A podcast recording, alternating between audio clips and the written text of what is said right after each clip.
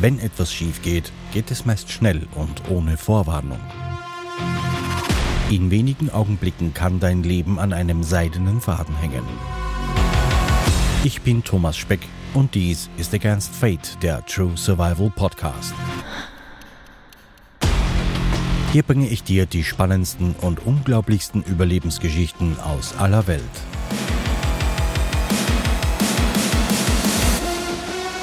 Du hörst Folge 4 der Serie Margalla Down, geschrieben von Micha Kurs.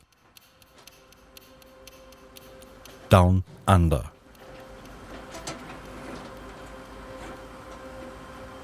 Zehnter September 2005. Islamabad, Tag 4. Paul kam kurz nach John aus dem Gang und berichtete von seinem Gespräch mit Mai Amin Fairs, der Mutter des gerade geretteten Abbas.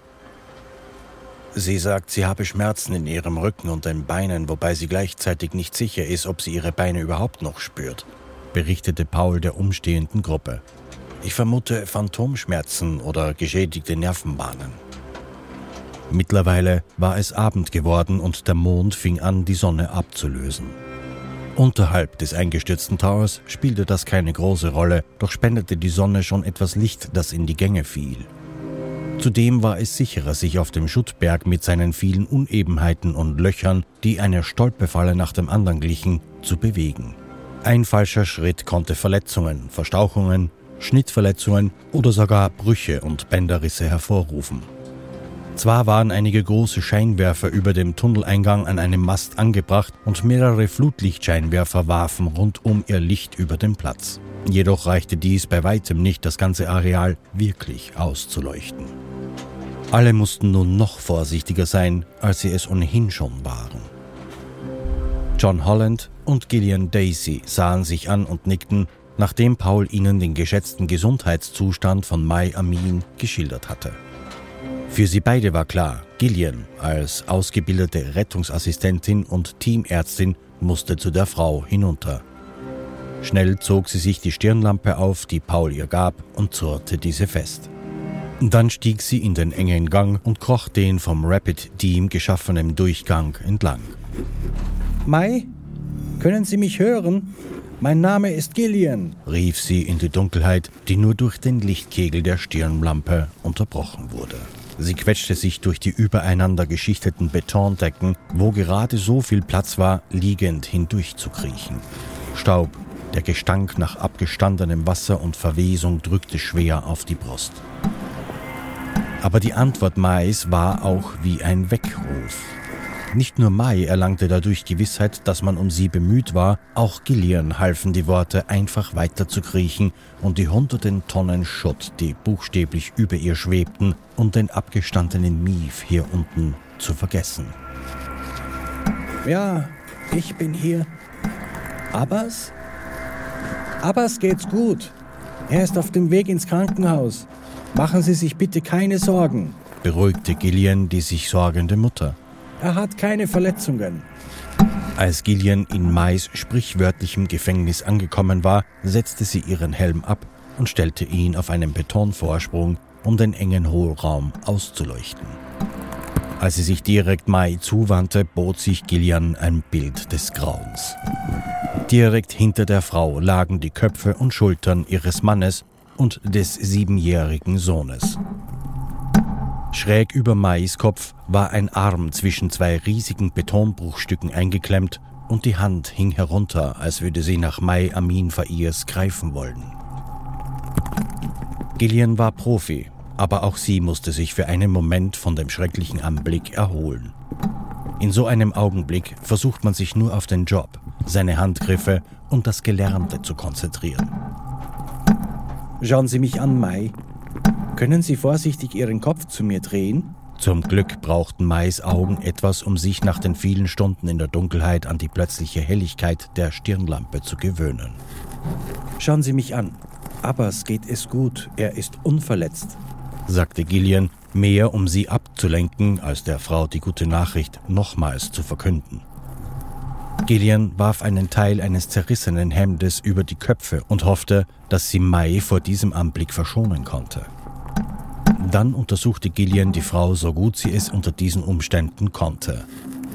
Es kam heraus, dass Mai ihre Beine nicht mehr bewegen konnte, aber von weiteren Verletzungen bis auf blaue Flecken und Schürfwunden verschont geblieben war. Es stellte sich heraus, dass sie nicht eingeklemmt war, sondern gerade so in dieses Loch passte. Innere Verletzungen konnte Gillian nicht ausschließen. Zeit drängte.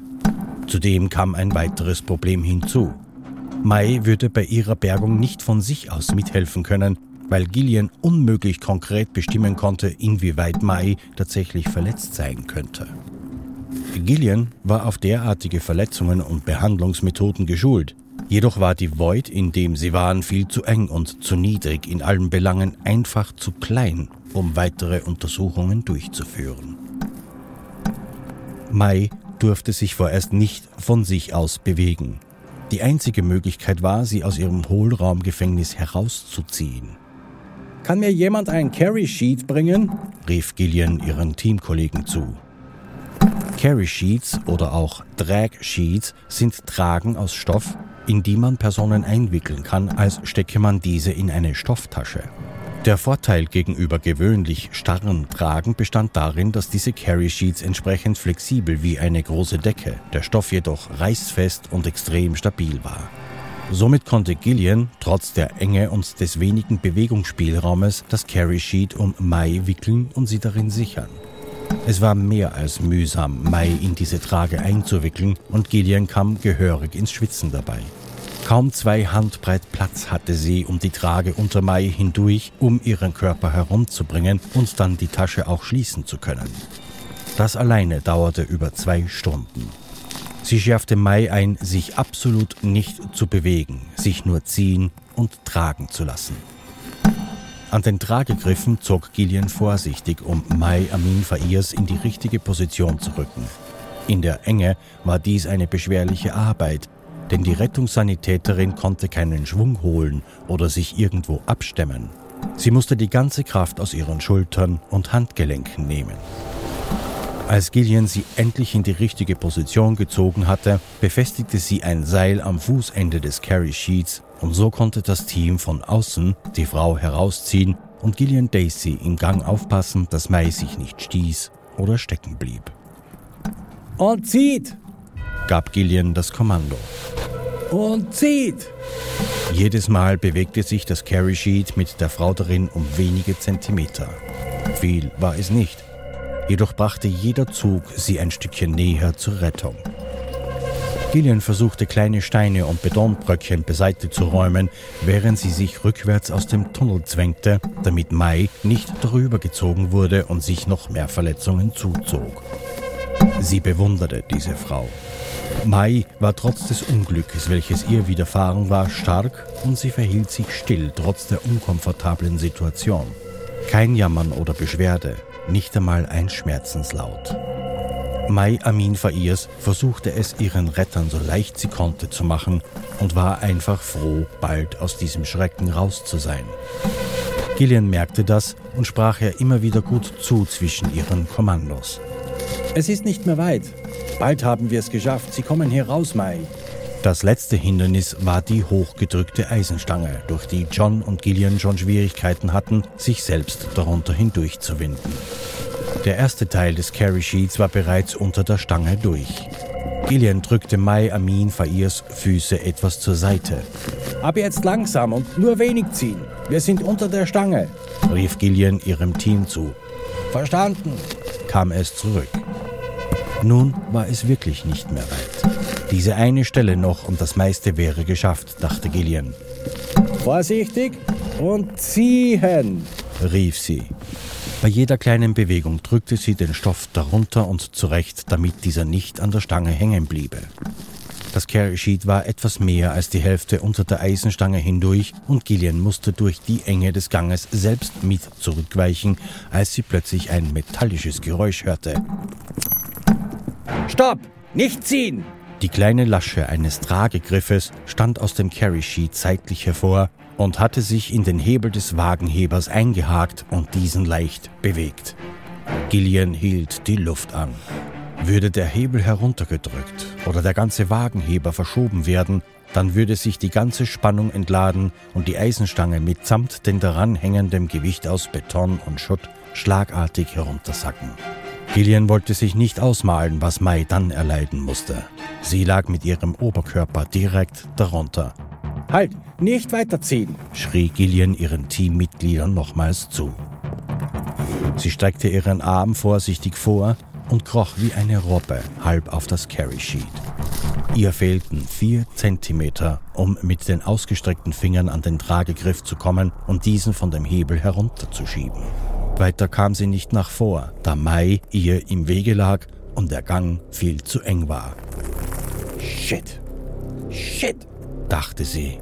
Noch einmal streckte sie sich, doch es blieb dabei. Sie kam nicht an den Tragegriff heran. Hm.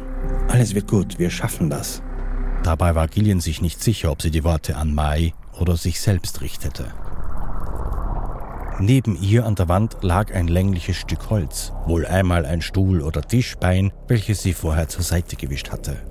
Es war kaum länger als 15 Zentimeter und klobig. Sie nahm es zwischen Zeige und Mittelfinger und versuchte es als Verlängerung ihrer Hand zu nutzen. Viermal rutschte sie vom Stoff des Tragegriffes ab, als sie versuchte, die Schlaufe vom Hebel herunterzuschieben. Na komm schon! Sie war angespannt, denn nun lag ihr Kopf und die rechte Schulter ebenfalls unter der Stange. Sie presste ihre beiden Finger fest an das Holz und drückte sich dabei schmerzhaft eine Kante in den Zeigefinger. Das vordere Ende des Pflocks fand endlich den Stoff und unendlich langsam schob sie die Schlaufe zur Seite. Die spannte sich mittlerweile gefährlich und Gillian dachte schon, dass die Länge ihres Holzes nicht reichen würde, um den Stoff über den Hebel zu drücken. Weiter zurückschieben konnte Gillian May auch nicht. Dafür war der Gang zu eng, die Eisenstange im Weg und diesen Carry Sheet kann man nur ziehen, nicht schieben. Und da geschah es. Das Holz rutschte ihr zwischen den Fingern weg, der Tragegriff löste sich von dem Hebel des Wagenhebers und ihr Pflock fiel ihm fallend dagegen. Nein! Ihr wurde heiß, und brennend schoss Angst in ihr hoch. Gillian presste die Augen zusammen und hielt die Luft an. Zwei schreckliche Momente. Doch es blieb still. Gillian öffnete langsam die Augen und sah, dass sie es geschafft hatte. Der Hebel war frei und die Eisenstange würde weiterhin gehalten und nach oben gedrückt. Erleichtert kroch sie vorsichtig zurück. Zieht wieder, Knapp 60 Stunden nach dem Erdbeben zogen Gillian Darcy und John Holland Mai Amin Fairs aus den Trümmern eines der eingestürzten Magala Tower. Lebend. Applaus und Jubel brandete unter den Angehörigen und Freunden auf, die noch immer an der Absperrung standen und hofften, auch ihre Liebsten würden noch gerettet werden. Hoffnung flackerte unter ihnen auf, die fast schon aufgegeben war. Für Gillian fühlte sich dieser Moment surreal an. Sie stand wie in einem Scheinwerferlicht auf der Bühne und Menschen jubelten ihr und dem Rapid UK Team zu. Ihre Augen füllten sich mit Tränen, Tränen der Rührung und Erleichterung. Es war ein bewegender Moment. In John mischten sich die Gefühle. Einerseits die Freude darüber, diese Menschen lebend geborgen zu haben, andererseits das Wissen, dass die gerade gerettete Mai Amin Fairs zwei Familienangehörige, ihren Mann und ihren zweiten Sohn bei dem Unglück verloren hatte. Mai wurde auf eine Trage gelegt und von den örtlichen Sanitätern in das Krankenhaus gebracht, wohin auch schon ihr Sohn zuvor gebracht wurde. Der Tag war heftig, sagte John zu Gillian, die beide noch immer neben dem Eingang des engen Tunnels standen.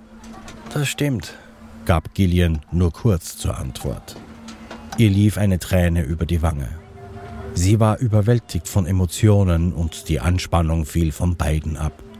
Morgen geht es weiter, sagte John, legte den Arm um ihre Schultern und drückte sie kurz an sich. Allen im Team war klar, dass die Wahrscheinlichkeit, noch weitere Überlebende vier Tage nach diesem Einsturz zu bergen, verschwindend gering war.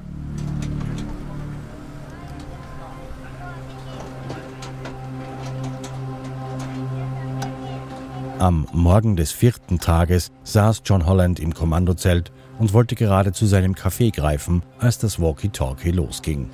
John? John, kannst du mich hören? Pauls Stimme drang aus dem kleinen Lautsprecher. John seufzte, dieser Kaffee würde sicherlich auch wieder kalt werden. Trotzdem war John Holland gespannt auf die Neuigkeiten. Ja, ich höre, was gibt's? Kannst du zu Zone 4 kommen? Wir glauben, wir haben hier etwas. Eine Frauenstimme, wenn wir Glück haben. Pauls Nachricht weckte Johns Einsatzgeist und Professionalität. Er schnappte sich einen Helm und machte sich auf den Weg. Der Kaffee blieb im Zelt zurück. Das Team zerschnitt gerade elektrische Leitungen und trug vorsichtig etwas von dem Schutt ab. Paul kam John entgegen.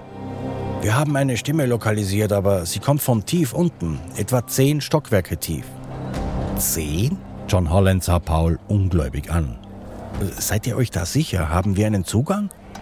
Das ist das nächste Problem. Wir kommen von oben und den Seiten nicht rein. Alles ist versperrt und viel zu eng. Oh, scheiße. John rief das Team zusammen, um eine Lösung zu finden.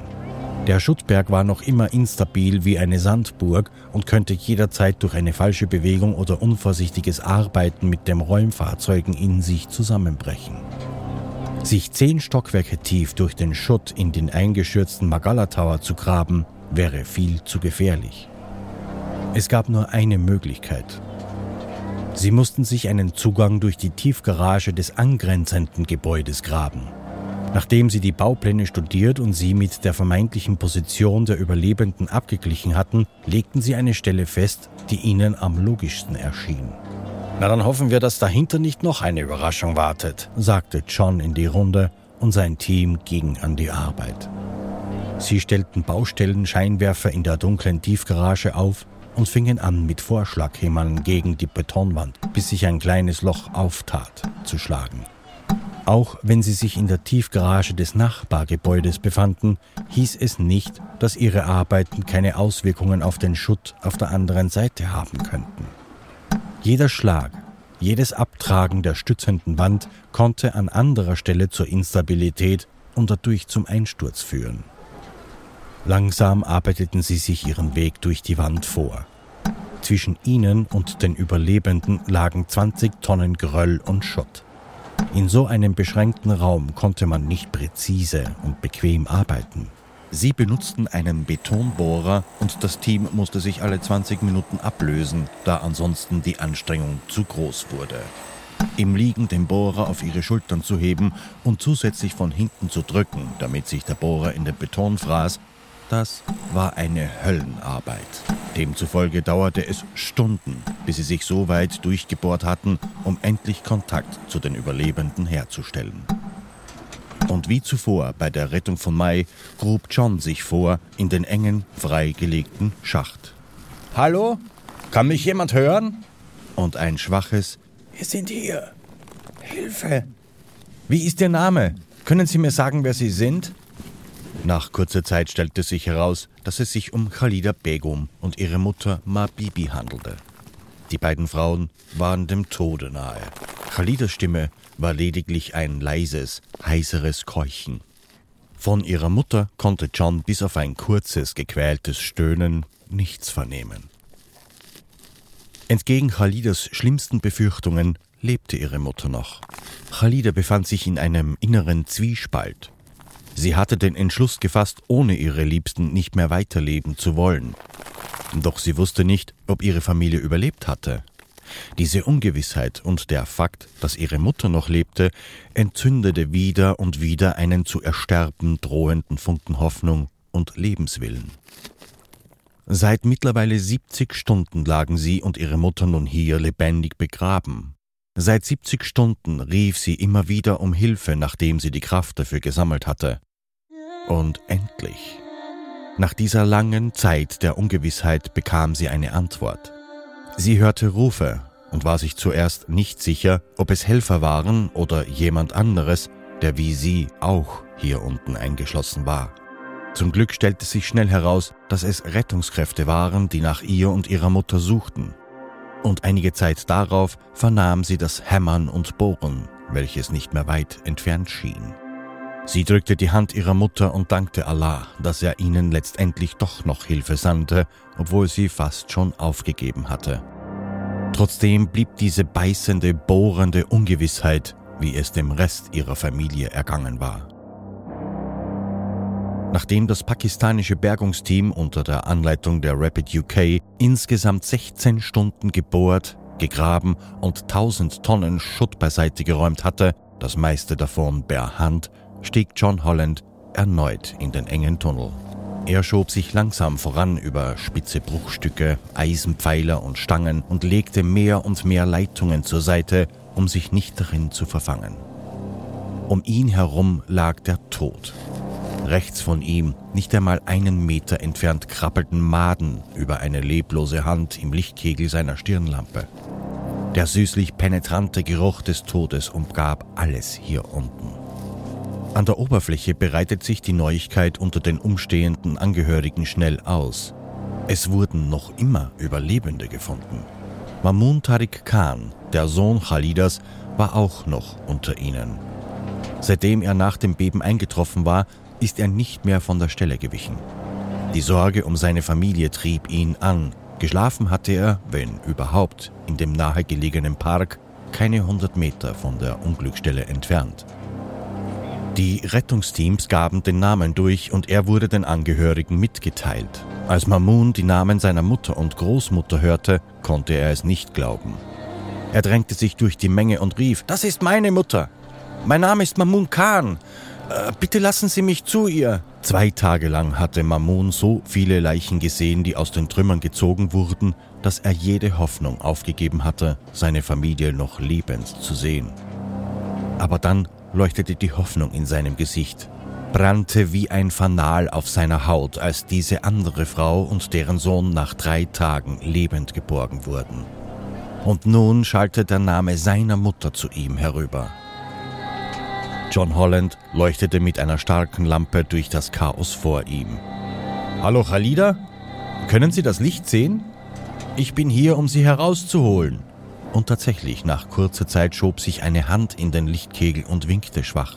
Ich sehe Sie. Ich hol Sie heraus, versprochen. Auch wenn John noch nicht wusste wie, war sein unbändiger Drang geweckt, dies auch noch zu schaffen. Sein Team und er hatten schon einige aussichtslose und gefährliche Situationen gemeistert, auch diese würde ihnen gelingen. Doch was als nächstes geschah, ließ John Holland ungläubig erstarren.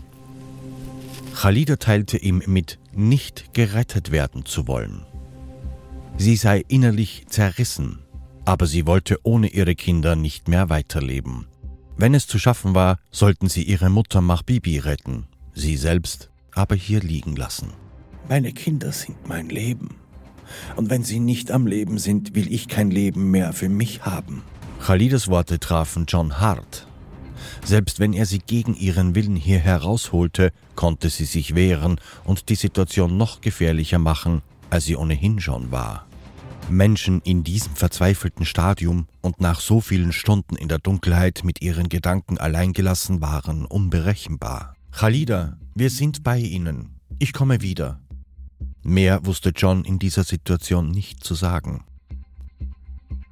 Völlig in Gedanken, wie er mit dieser Situation umgehen sollte, verließ er sich rein auf seinen trainierten Instinkt, während er sich aus dem Tunnel schob. An dem Durchgang zur Tiefgarage sank er mit dem Rücken zur Wand auf den Boden. Gillian und sein Team starrten ihn an. Sie erwarteten schlimme Nachrichten. Sie will nicht gerettet werden. Was? fragten Gillian und Paul fast zeitgleich und schauten John verständnislos an. John schilderte seinem Team die Situation und dann schickte er Gillian und Paul raus, um mit der pakistanischen Polizei zu reden und unter den an den Abgrenzungen warteten Angehörigen zu fragen, ob jemand Khalida Begum und ihre Familie kannte. Gillian und Paul traten aus der Tiefgarage, als ein Rapid UK-Teammitglied ihnen mit einem Mann entgegenkam. Dies ist der Sohn von der Verschütteten. Gillian lächelte Paul an, der augenblicklich laut auflachte. Mehr Glück kann man wohl nicht haben. Alles wird gut. Mamun Khan starrte die beiden verwirrt an, bis sie ihm die Situation erklärten. Schnell stand fest, dass auch der Rest von Khalidas Familie am Leben war und es rechtzeitig aus dem einstürzenden Tower herausgeschafft hatte. Mamun Tariq Khan wurde zum Tunneleingang in die Tiefgarage gebracht und von John Holland instruiert, was auf ihn zukam und wie er sich verhalten musste. Mamun verstand schnell und tauchte in den Tunnel ein. Khalida? Ami? Ami? Ich bin's, Mamun. K kannst du mich hören? Khalida hörte ihren Sohn.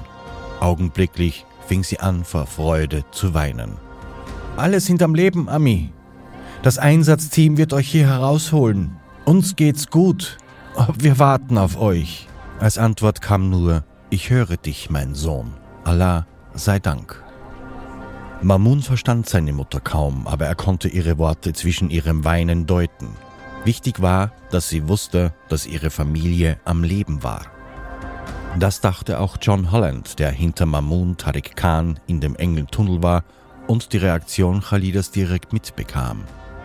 In diesem Moment war keiner so erleichtert wie er. Jetzt mussten sie die beiden Frauen nur noch hier herausbekommen.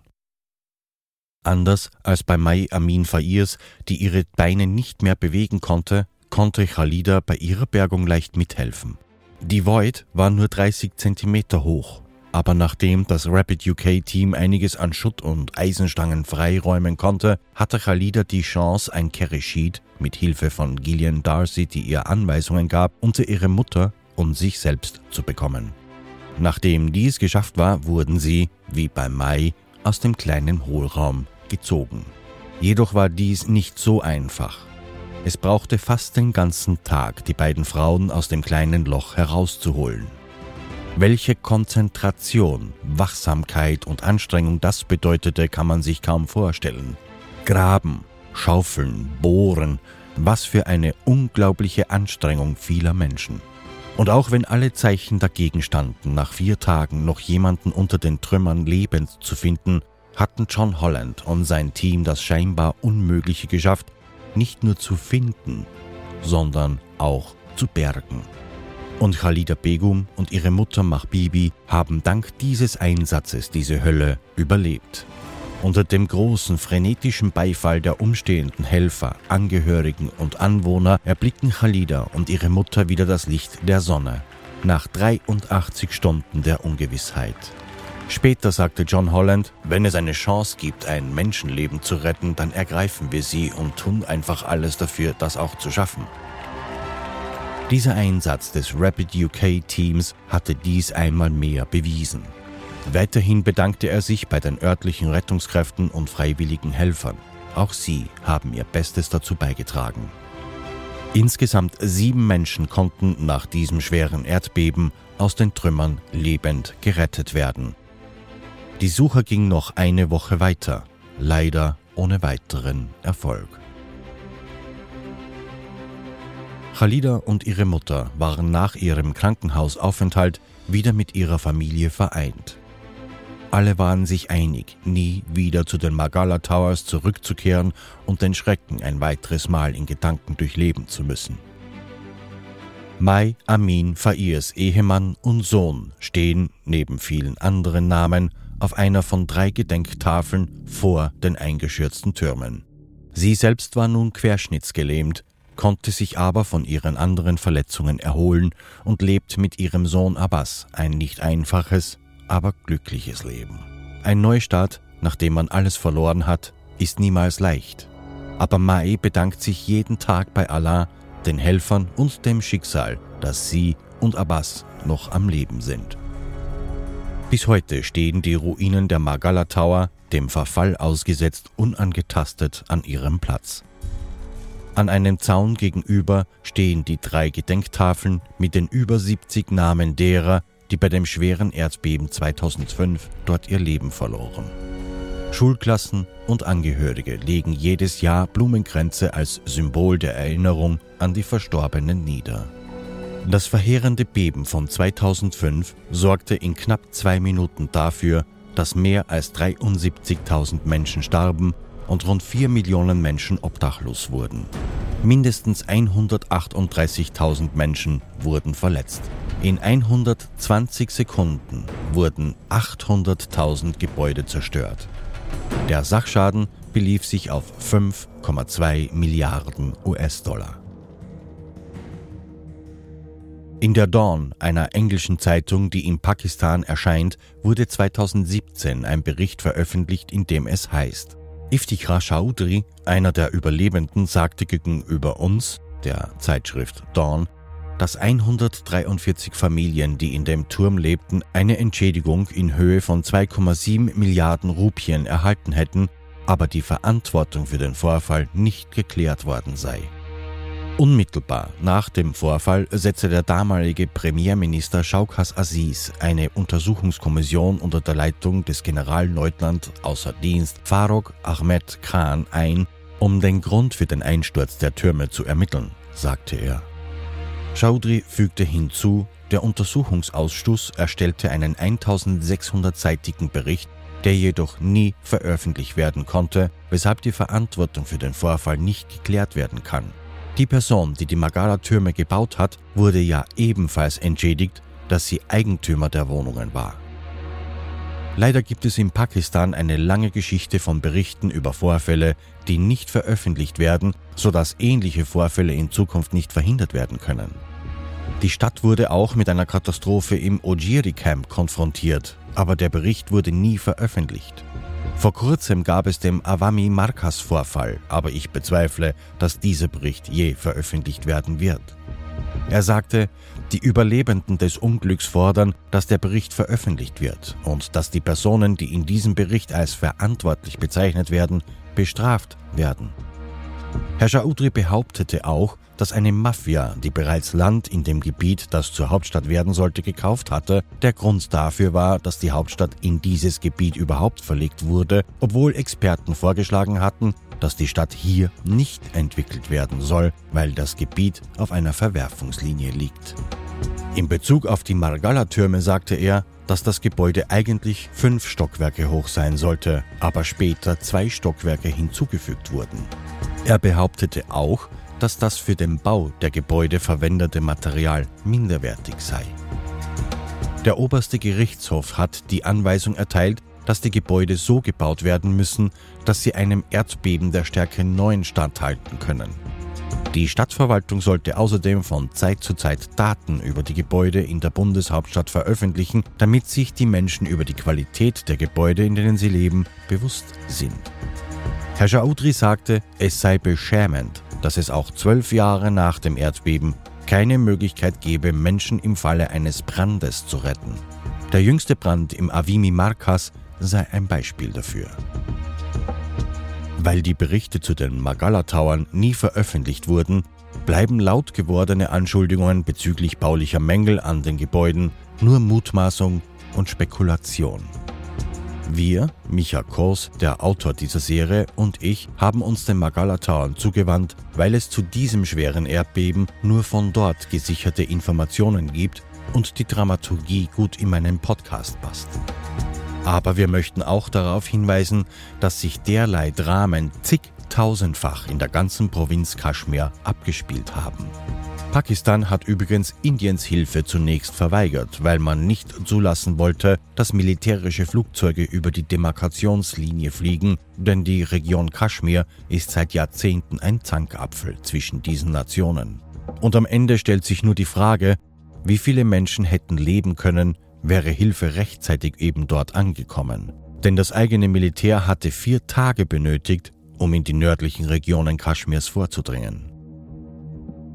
Und da die Wohngebäude neben den Margala Towers alle dem Beben standhielten und nicht zusammenbrachen, bleibt ob der Nichtveröffentlichung des Berichtes ein Schandfleck und wohl eine Menge Schuld an einigen wenigen haften. Leider wie so oft.